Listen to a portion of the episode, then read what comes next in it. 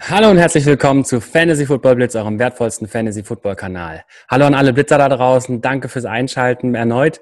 Und heute werden wir uns mal um die Top 24 der Running Backs für das Jahr 2020 kümmern. Und dabei wünsche ich euch erstmal viel Spaß.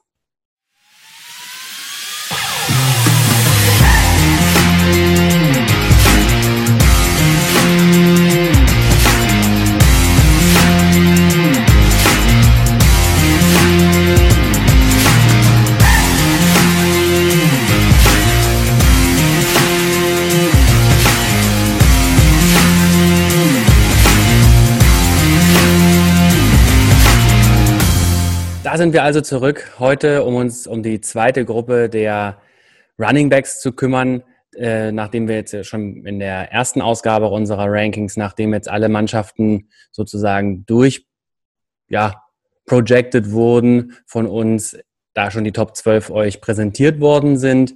Heute werden wir uns um die nächsten 12 kümmern, die dann die RB2 Gruppe ausmachen werden, also dann die Top 24 von Platz 13 bis 24 einmal durchgehen mit ein paar ja, spannenden Infos auch.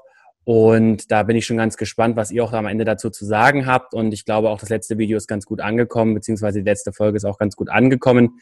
Und heute werden wir da nochmal ein kleines bisschen auch wieder nochmal tiefer in die Materie eingehen und das eine oder andere Argument unseres Rankings dann am Ende auch natürlich haben, um vielleicht die ein oder andere Überraschung, die es ja auch schon in der Top 12 gab, mit Spielern, die relativ weit oben gelandet sind, jetzt hier auch eben zu haben bei Leuten, die vielleicht für euren Geschmack etwas zu niedrig sind auf der Liste. Da bin ich also auch dann gespannt, was ihr dazu sagt. Ganz am Anfang vielleicht aber noch eine wichtige Neuigkeit, ähm, die jetzt in der Welt der, der NFL natürlich jetzt ganz groß war in der letzten Woche. Wir hatten es kurz auch schon mal im Mock Draft Monday angesprochen, aber da wollte ich einfach die Konzentration auf den Mock Draft belassen und habe mich da wenig auf die Nachrichten gekümmert oder um die Nachrichten gekümmert. Und zwar hat Cam Newton jetzt nach langem Hin und Her tatsächlich einen neuen Vertrag bekommen. Und zwar für ein Jahr darf er jetzt eben die New England Patriots anführen als Quarterback unter Bill Belichick. Das ist, denke ich, eine, naja, eine spannende Kombination. Bill Belichick in den letzten 20 Jahren, wo Tom Brady bei ihm gespielt hat, hatte nie so wirklich einen Quarterback, der auch so Rushing Upside hat. Gut, Cam Newton ist jetzt auch keine 25 mehr und rennt vielleicht auch nicht mehr bei Weitem so viel ähm, wie das, na gut, so viel wie Lamar Jackson ist er sowieso nie gerannt, aber er war ja auch immer dafür bekannt, dass er viel rumgelaufen ist. Die Zeiten sind wahrscheinlich auch ein kleines bisschen vorbei für Cam Newton, so wie das jetzt im Vorfeld zumindest immer mal gewesen ist im Vergleich dazu. Aber er hat trotzdem natürlich noch immer diese Rushing Upside und eröffnet damit den Patriots natürlich irgendwie auch nochmal das Playbook auf eine ganz andere Art und Weise. Das denke ich ist recht spannend und was das vor allem aber auch impliziert ist, dass man, glaube ich, die ganze Offense der New England Patriots so als, als Einheit auch ein bisschen aufstufen muss wieder nachdem jetzt ja natürlich seit Monaten eher Jared Stidham hier an erster Stelle stand und wir natürlich da jetzt äh, nicht unbedingt so begeistert waren, beziehungsweise nicht so viel Vertrauen haben konnten, aber eben so ein proven Quarterback, wie das eben Cam Newton ist, kann, glaube ich, diese Mannschaft und solche Leute wie Julian Edelman sowieso, aber auch jemanden wie James White dieses Jahr nochmal so richtig pushen. Ähm, wir haben ja gesehen, was auch Cam Newton aus jemandem macht wie Christian McCaffrey. Dazu möchte ich sagen, klar, Christian McCaffrey, beziehungsweise James White ist nicht Christian McCaffrey, das ist mir schon klar. Aber Cam Newton weiß einfach, wie man so einen Pass-Catching Running Back einsetzt. Und ich glaube, das wird jemandem wie James White sehr, sehr, sehr, sehr, sehr gelegen kommen. Aber darüber werden wir, ohne zu viel verraten zu wollen, auch noch in einer zukünftigen Folge wahrscheinlich nochmal zu sprechen haben. Und ja, insgesamt auch, glaube ich, ist das ein guter Fit für, für Cam Newton insgesamt. Und mal sehen, so wird die, ähm, die ganze Division da mit den Buffalo Bills, mit den Patriots, den Jets und den Miami Dolphins tatsächlich auch nochmal so ein kleines bisschen spannender wieder. Und da bin ich mal sehr gespannt, was da sozusagen draus wird. Gut, aber das sind vielleicht auch so die, die wichtigeren Nachrichten, die jetzt hier gelaufen sind. Dann gibt es auch noch nach wie vor diese Gerüchte, dass Antonio Brown vielleicht auch noch bei den Seahawks landet. Das wäre sicherlich für Russell Wilson ganz toll, aber ich glaube noch nicht so ganz dran, dass äh, Antonio Brown, also er ist einfach, er ist einfach zu verrückt. Er ist einfach ein ganz, eine ganz verrückte Nudel. Und äh, was man natürlich sagen kann, ist, so jemand wie Pete Carroll, der hat kein Problem damit, auch mit der Attitude von manchen Spielern umzugehen und lässt die Leute auch sein, wie sie sind. Hat man ja zum Beispiel auch bei Marshawn Lynch immer gesehen, wenn er seine Interviews wieder ge, gekillt hat und alles. Das, ja, das würde schon irgendwie passen und es wäre sicherlich auch mal echt was Grandioses für Russell Wilson, wenn er so einen Playmaker auf dem Spielfeld hätte. Aber das würde natürlich für uns Fantasy-Freunde insgesamt jetzt nicht unbedingt das Beste bedeuten in einer Mannschaft, die ohnehin schon sehr, sehr viel passt. Dann am Ende noch so einen Wide Receiver mit reinzubringen, killt natürlich irgendwie dann den Value von Tyler Lockett und auch DK Metcalf, dem ja viele auch so ein bisschen als Breakout-Kandidaten dieses Jahr schon in seinem zweiten Jahr da haben. Deswegen da darf man mal gespannt sein, was da noch so draus wird und ob Antonio Brown tatsächlich am Ende überhaupt gesigned wird und spielen darf. Das ist ja alles noch nicht ganz sicher und wer weiß, was er bis zum Beginn der Saison auch schon wieder für komische Dinge vom Stapel lässt, die ihn dann schon wieder disqualifizieren. Also mal sehen. Da bin ich also noch sehr gespannt und das dürfte ja auch sein. Und ja, dann so viel erstmal vielleicht zu ein paar wichtigen Nachrichten. Allen voran sicherlich die um Cam Newton ist schon das Entscheidende hier. Dann wollen wir uns aber auch gar nicht lange aufhalten und wollen eigentlich gleich starten mit den Top 24 der Running Backs, die wir jetzt zu dem Zeitpunkt zumindest als die Top 24 sehen, euch jetzt mal zu präsentieren. Und dann geht's mit Nummer 13 gleich los. Gut, also auf dem Platz Nummer 13, nachdem wir ja die ersten zwölf schon besprochen hatten, allen voran, also Christian McCaffrey, Saquon Barkley, Ezekiel Elliott, Alvin Kamara, Delvin Cook, Josh Jacobs, Miles Sanders, Joe Mixon, Kenyon Drake, Todd Gurley, Derrick Henry und Austin Eckler fangen wir jetzt an, beziehungsweise kommen wir jetzt zur Nummer 13, die vielleicht für viele schon, für, also vielen, vielen hat es wahrscheinlich schon Schweißperlen auf, den, auf die Stirn gezaubert, weil dieser Mann irgendwie fehlte in den Top Ten auch. Aber er ist einfach für uns nicht in den Top Ten und das werden wir auch gleich nochmal beleuchten, warum das eben sein kann und warum auch sein Teamkollege tendenziell nach unseren Projections aktuell vielleicht auch nicht unbedingt weit äh, später landen wird. Und zwar geht es um Nick Chubb von den Cleveland Browns. Nick Chubb, ein außergewöhnlicher und wirklich toller Running Back, das möchte ich überhaupt gar nicht sagen, geht aktuell als der Running Back 8, so bei einem ADP um 12, 13, also so gerade um den Turn so vom, vom, vom Draftboard, ist ein Spieler mit so im Schnitt 5,5 Yards per Attempt und vor allem auch 3,3 Yards after the contact, was schon ziemlich gute hm, Zahlen sind. Vor allem auch seine 33 Broken Tackles aus dem letzten Jahr sind sozusagen ähm, der, der Erstplatzierte beziehungsweise der, die beste Zahl zusammen mit Aaron Jones, der die gleiche Zahl erreicht hatte. Er ist auch ähm, auf diese auf einer ähm, ja sehr sehr renommierten äh, sozusagen Bewertungsseite Pro Football Focus der Beste, was die sogenannte Elusiveness angeht. Also er ist auch sehr, sehr wendig und entwischt auch den einen oder anderen Defender gerne mal.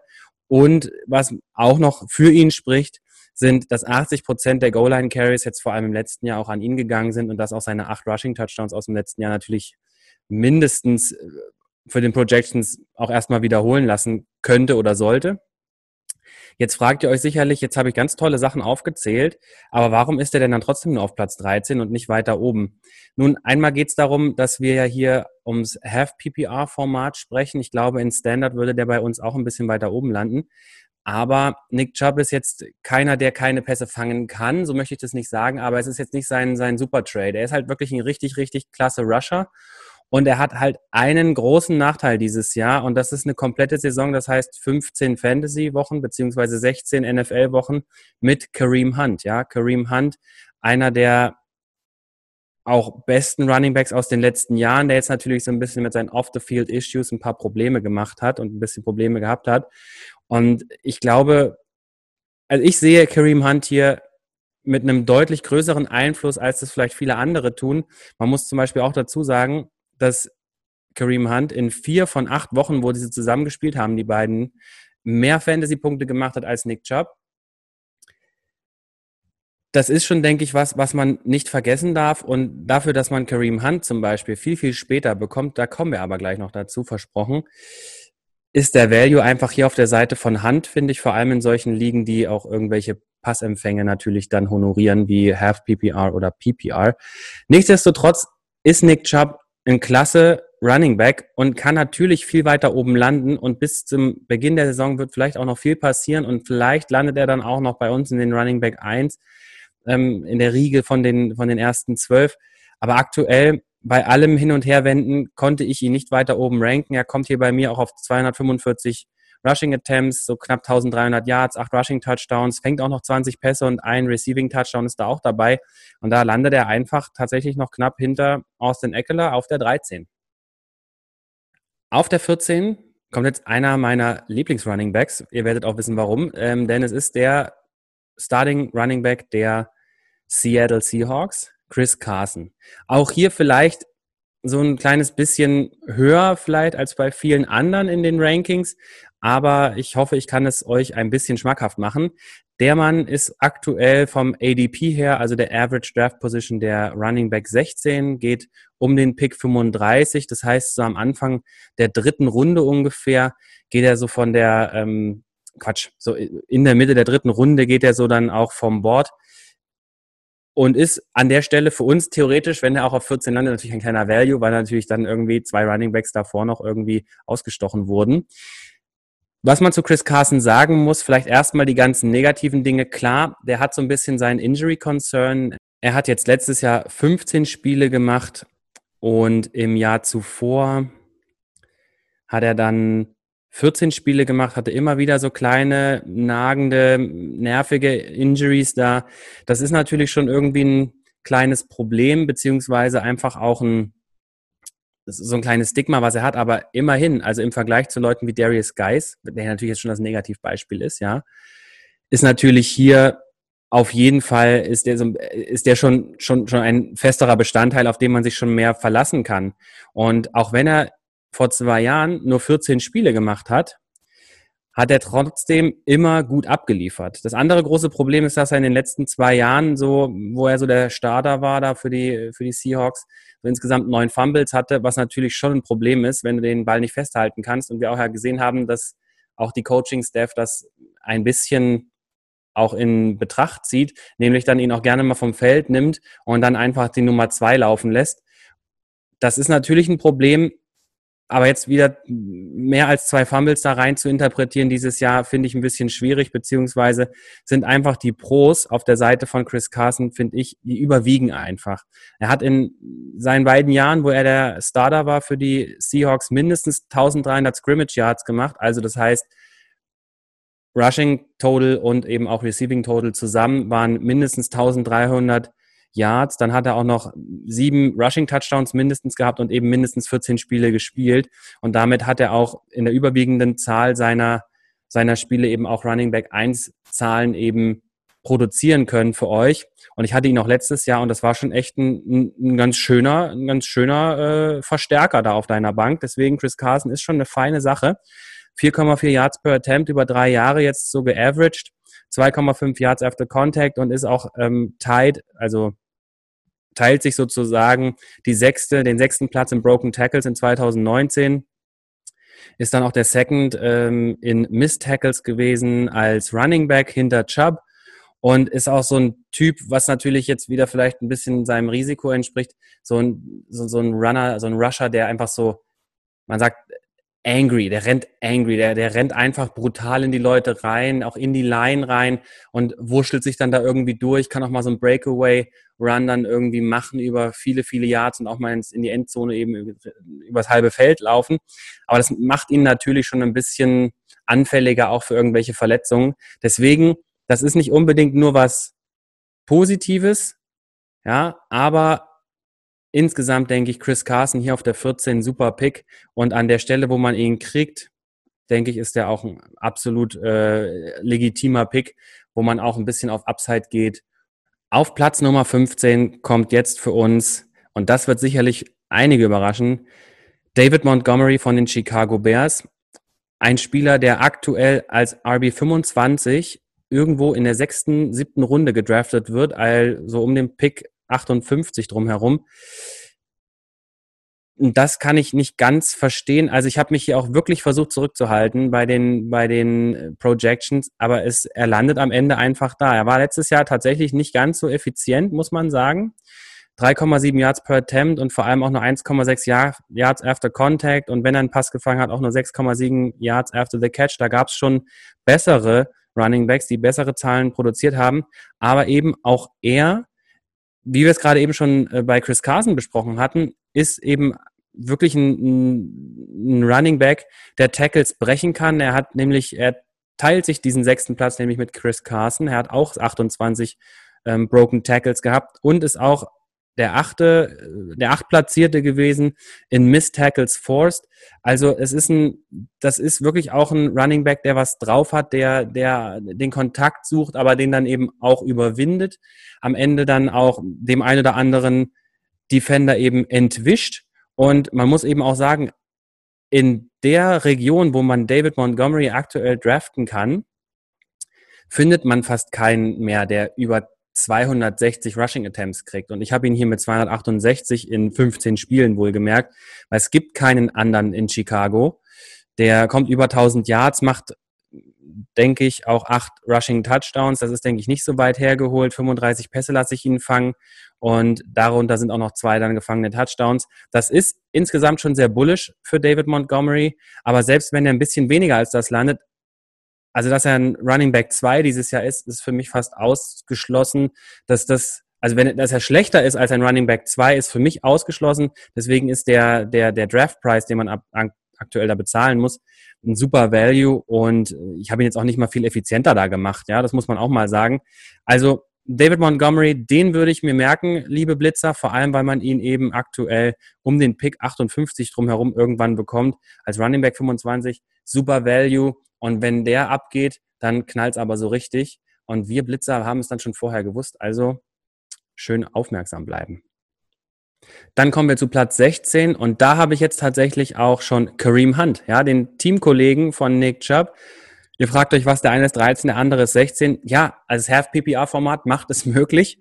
Kareem Hunt hier aktuell als RB29 um den Pick 78, 79 herum mit seinem ADP auch ein Spieler, den ich denke, wenn er um den ADP ungefähr drumherum irgendwann geht, ist er, denke ich, ein ganz super toller Value für euch in eben solchen Ligen wie den PPR und Half-PPR-Formaten.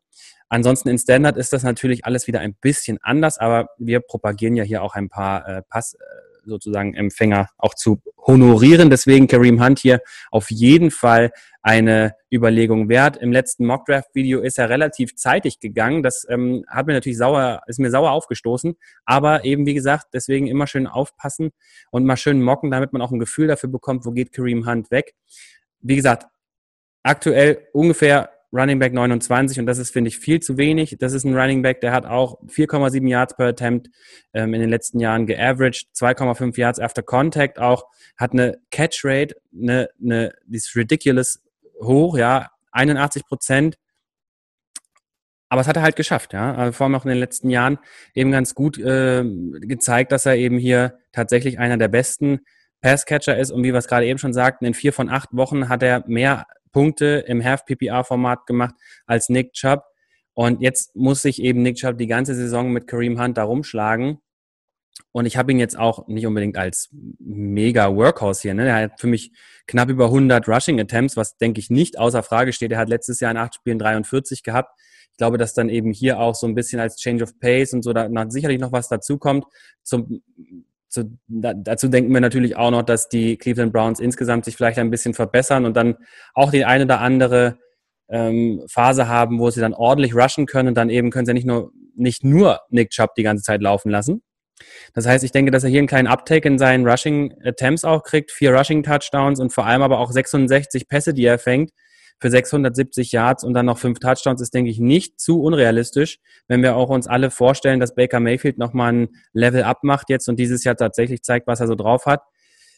Dann ist Kareem Hunt hier jemand, der vor allem auch um seine Zukunft spielt, denn sein Vertrag läuft ja nächstes Jahr aus bei den Cleveland Browns und der muss sich jetzt bewerben und zeigen hier, ich kann das noch und ich bin hier der Beste und nehmt mich.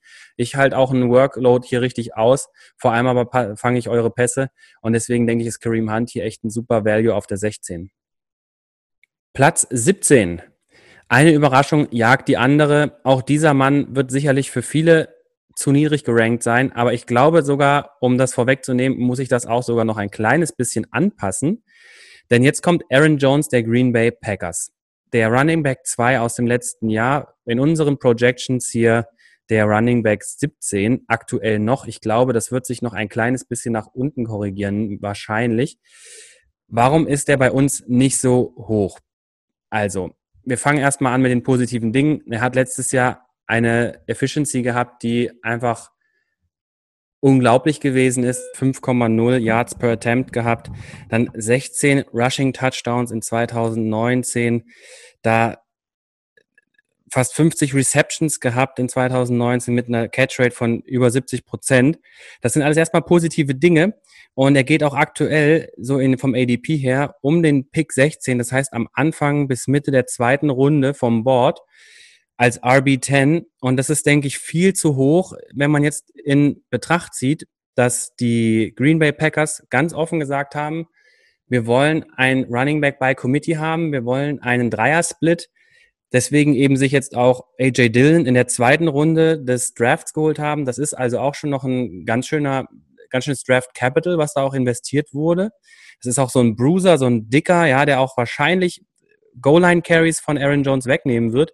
Das heißt, diese unglaubliche Touchdown-Serie von 16 Touchdowns alleine als, als Rushing-Touchdowns muss logischerweise ein bisschen runtergehen. Klar können vielleicht andere Efficiency-Parameter, wie weiß ich nicht, Yards after the Catch oder sowas oder, oder ähm, Average Depth per Target und so ein Kram, könnte alles natürlich hochgehen und das so ein bisschen ausgleichen. Ich glaube aber insgesamt, wenn er hier nur noch auf acht Touchdowns kommt, ist das mehr als realistisch.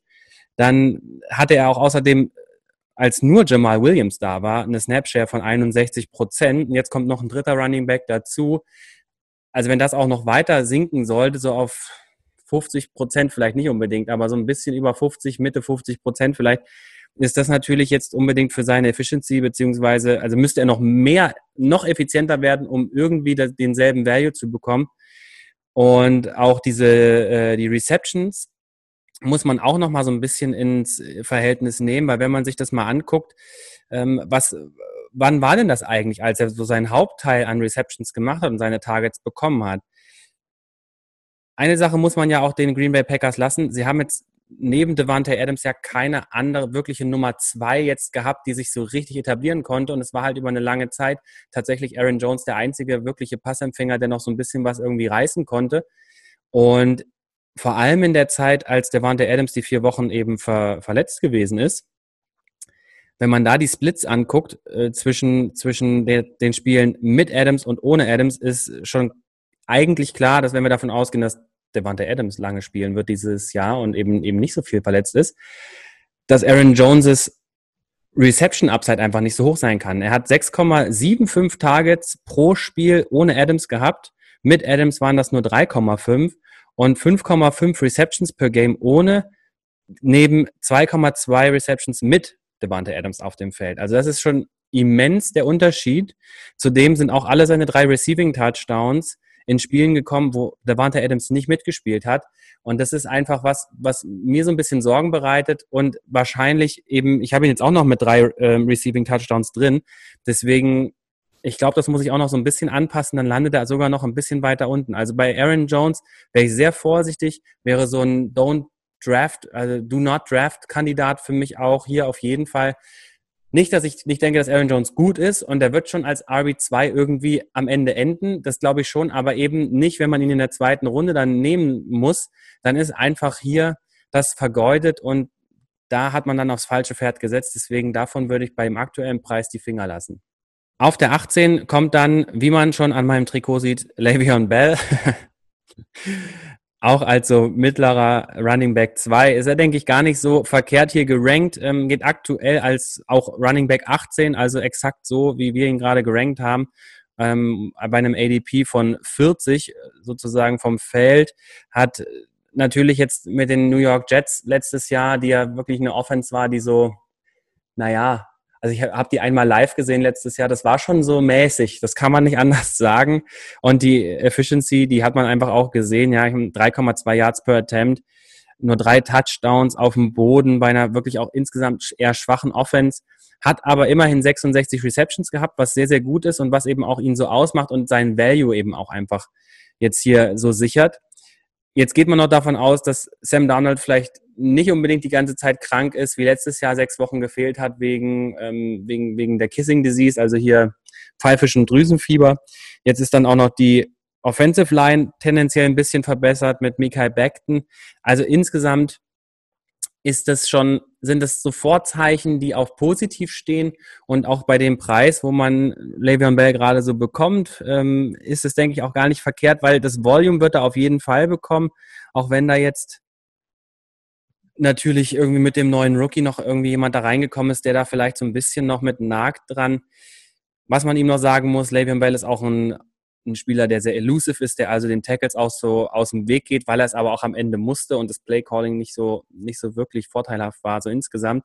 Also das kann er aber im Prinzip auch und dann denke ich, ist hier auch Room für Improvement, beziehungsweise ich glaube nicht, dass Le'Veon Bell in der Mannschaft so ein richtiger Boom-Player wirklich so für eine Top-8-Platzierung einfach mehr sein kann. Aber ich glaube, er ist durch seinen Volume-Player alleine ein ziemlich guter Pick und dann auch jemand, den man auf dem Schirm haben darf. Auf Platz Nummer 19 kommt jetzt jemand, den man, den vielleicht viele auch ein kleines bisschen weiter oben sehen würden, aber viele wahrscheinlich auch gar nicht richtig anfassen wollen, nämlich James Conner von den Pittsburgh Steelers geht aktuell als Running Back 22 um den Pick 47, 48 herum, also so in der Runde 5 ungefähr, in der Mitte der fünften Runde vom Board. Das ist ein Spieler, der 2018 vor allem so richtig eingeschlagen ist, hatte zwölf Touchdowns auf dem Boden, ähm, hat vielen Leuten die, die Liga gerettet. Ich habe ihn damals auch vom Waiver Wire irgendwie runtergekratzt und äh, war ziemlich glücklich am Ende damit. Auch wenn ich es damals nicht so ganz gut in den Playoffs geschafft habe. Aber gut, es ist ja manchmal einfach so. James Conner ist ein Spieler, wenn er gesund ist und wenn er spielt und auf dem Feld ist, dann ist der eine richtige Bombe, ja. Dann, dann schlägt er ein, dann hat der auch Top 10 Upside, denke ich.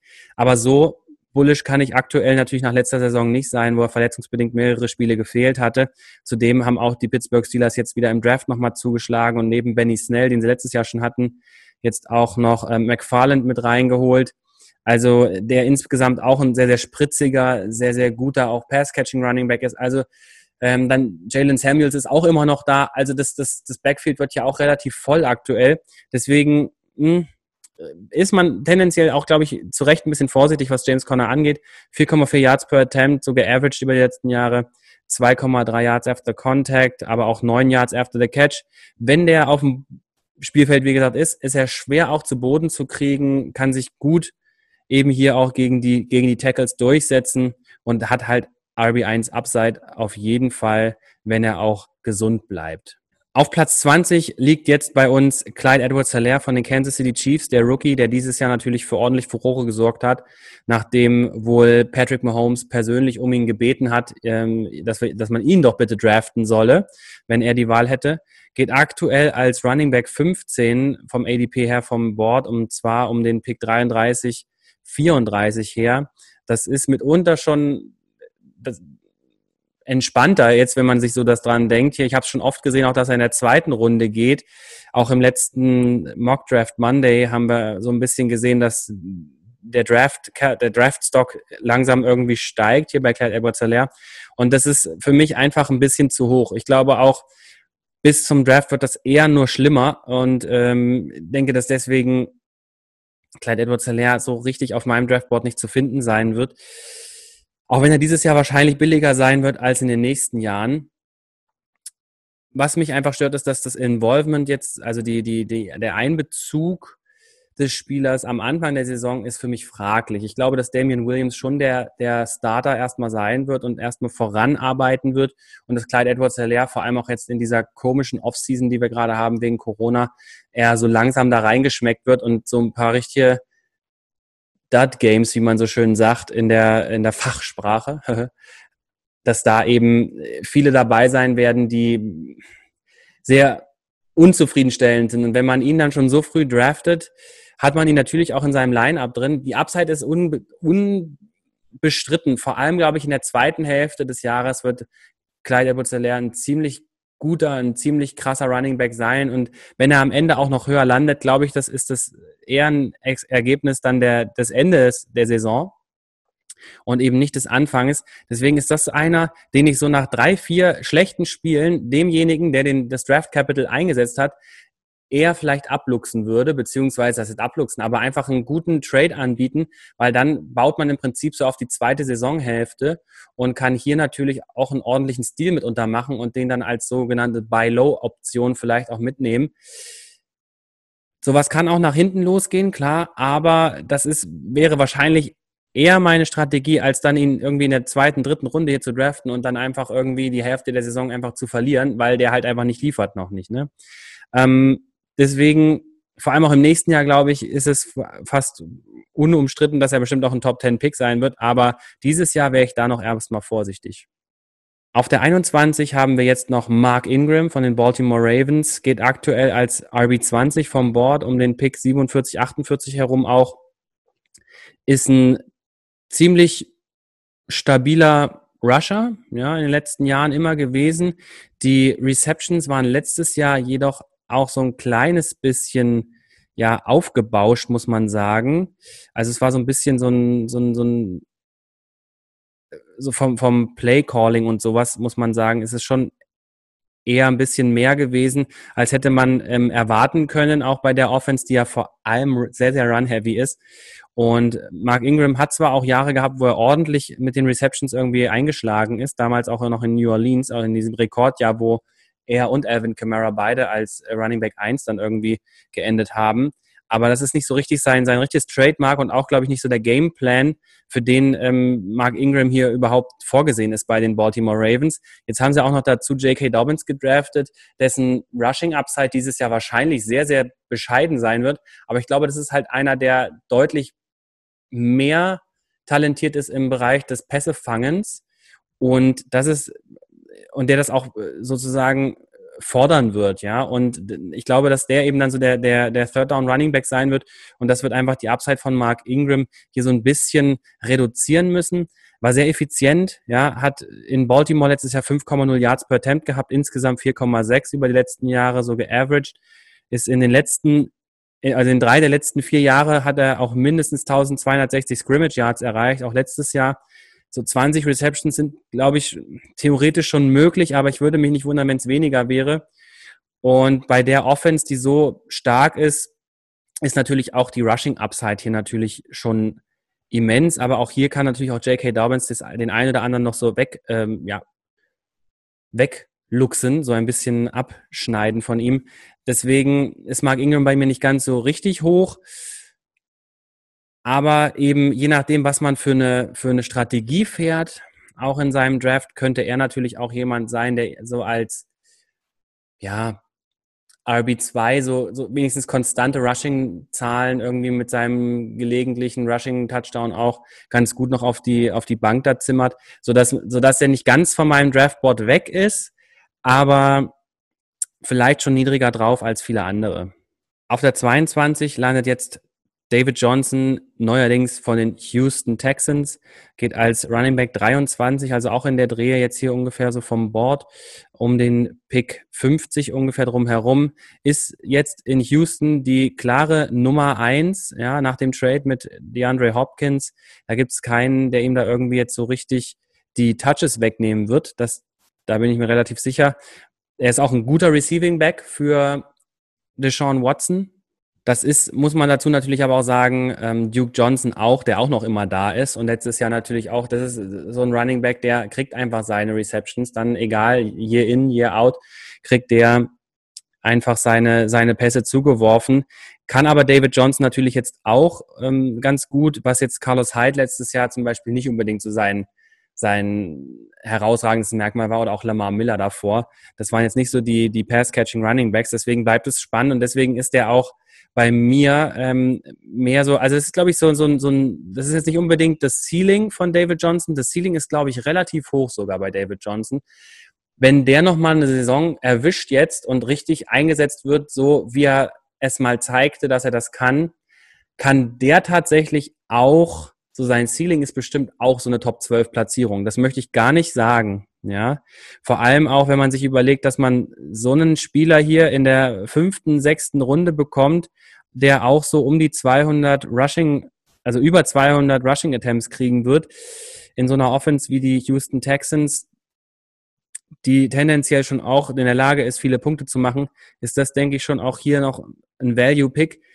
Man muss dazu sagen, der war in den letzten ein, zwei Jahren schon sehr ineffizient und man weiß man jetzt natürlich nicht, wie sich das dann in Houston so auswirkt, aber da bleibt die Preseason abzuwarten und bei dem, ja, ich sag mal so Draft Capital, was man hier in, investieren muss, ist das sicherlich vor allem auch jemand, den man so bei so einer Zero-RB-Strategie tatsächlich so ein bisschen als Upside-Pick mit reinnehmen kann.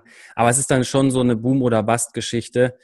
Dann, äh, aber ja, Vorsicht ist da zu walten. Ja, deswegen, wir propagieren ja auch eine andere Strategie, vor allem ich. Das werden wir dann bald mal wieder ähm, im nächsten Mock Draft Monday auch mal durchexerzieren.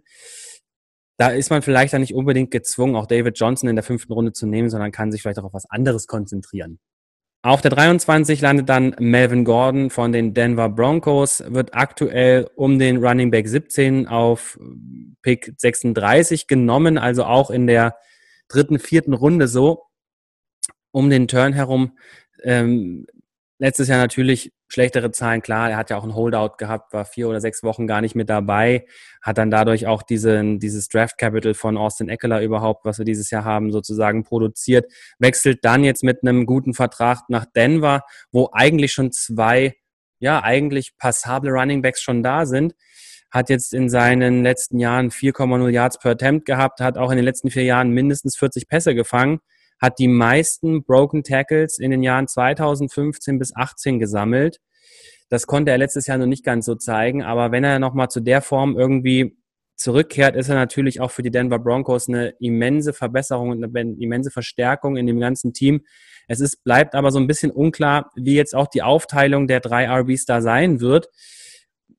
Klar, irgendwie Royce Freeman wird schon irgendwie den größten Hit haben und vielleicht auch noch irgendwie getradet weiß ich nicht. Also das wäre wahrscheinlich das Beste für Royce Freeman und für uns als Fantasy-Owner, weil dann sind auch gegebenenfalls sogar die beiden übrig gebliebenen dann auf jeden Fall Optionen und dann würde wahrscheinlich auch Melvin Gordon bei mir weiter in den Rankings noch nach oben äh, korrigiert werden müssen. Aber so kann ich das im Moment nicht machen. Ich habe auch hier immer noch Philipp Lindsay relativ weit oben, dann in der RB3-Gruppe werden wir drüber nochmal sprechen der ähm, ein guter Receiving Back ist und wo ich denke, dass eben da auch hier Gordon ein bisschen Receiving Work einfach verlieren könnte. Wobei man natürlich auch da wieder dann als Gegenargument sagen könnte, so ein Running Back hatte Gordon auch in Austin Eckler im Prinzip dann in Los Angeles gehabt. Deswegen was Melvin Gordon zugute kommt, der wird der Goal-Line-Back sein und der wird da seine Touchdowns zurecht machen. Und wenn er gesund bleibt, ist er, denke ich, auch sicherlich ein RB2. Aber ich glaube, mit drei Running Backs in dem ganzen Running Back-Komitee, da ist seine Upside ein bisschen limitiert. Und auf Platz 24, der letzte Mohikaner sozusagen in den Top 24, auch in den, in den RB2, haben wir aktuell noch Leonard Fournette von den Jacksonville Jaguars. Der allerdings aktuell einen Preis hat, den ich überhaupt nicht bezahlen wollen würde für ihn. Er ist aktuell so in den, in den Drafts so der RB14 um den Pick 31, 32 rum, also mitten in der dritten Runde. Und das ist für mich echt zu teuer mit der Upside, die er dieses Jahr hat. 4,0 Yards per Attempt gehabt, 3,0 Yards after Contact in 2019. In 2018 war das deutlich schlechter, wobei er da auch verletzt gewesen ist, muss man sagen was letztes Jahr seinen Value auf jeden Fall extrem gepusht hat und vielen Leuten natürlich total gefallen hat, sind seine 76 Receptions gewesen. Das muss man sich nochmal auf der Zunge zergehen lassen. 76 Pässe hat der Mann letztes Jahr gefangen. Das ist überhaupt nicht gewöhnlich für ihn. Der ist eigentlich gar kein Pass-Catching Running Back und das merkt man auch, denn auch von, den, von diesen 76 Pässen, die ja normalerweise schon so sieben, acht Yards weit sind, haben nur 23 tatsächlich zu einem First Down oder auch einem Touchdown geführt. Ja, es ist diesmal auch, auch wenn ich denke, dass die Jacksonville Jaguars viele, viel den Pass, äh, den, den Ball passen werden, weil sie viel hinten liegen werden. Das kann natürlich wieder positiv sein für die Reception Totals, die Leonard Fournette bekommt, vielleicht. Aber vor allem ist das natürlich auch ein, ein schlechtes Zeichen für seine, für seine Rushing Upside, denn wenn man die ganze Zeit hinten liegt und nur den Ball passen muss, um irgendwie übers Feld schnell zu kommen, kann man natürlich nicht so viel, nicht so viel rennen. Und wenn er auch nicht so der begnadete Passfänger ist, damit nicht so viel machen kann, ist es natürlich sehr schwer vorauszusagen, wie viel er da wirklich dann von nutznießen kann. Außerdem sind solche Leute wie DJ Chark, die sicherlich auch noch, ein, noch einen Schritt nach vorne machen werden in diesem Jahr. Nicht zu vergessen, dann ähm, auch Raquel Armstead, der auch ein nicht schlechter Passfänger ist ähm, als, als Backup zu, zu Leonard Fournette. Das muss man schon sagen. Ich habe ihn jetzt hier auch lediglich mit 31 Receptions, was ich glaube ich schon realistischer finde, und eine optimistische Rushing Total Anzahl von 253 in 15 Spielen. Da müssen wir also mal abwarten. Leonard Fournette ist auch so einer, der gut und gerne schon auch höher landen kann. Allen voran halt, wenn seine Rushing Upside dann irgendeiner, Quatsch, seine Receiving Upside sich nochmal so ein bisschen zeigt wie im letzten Jahr.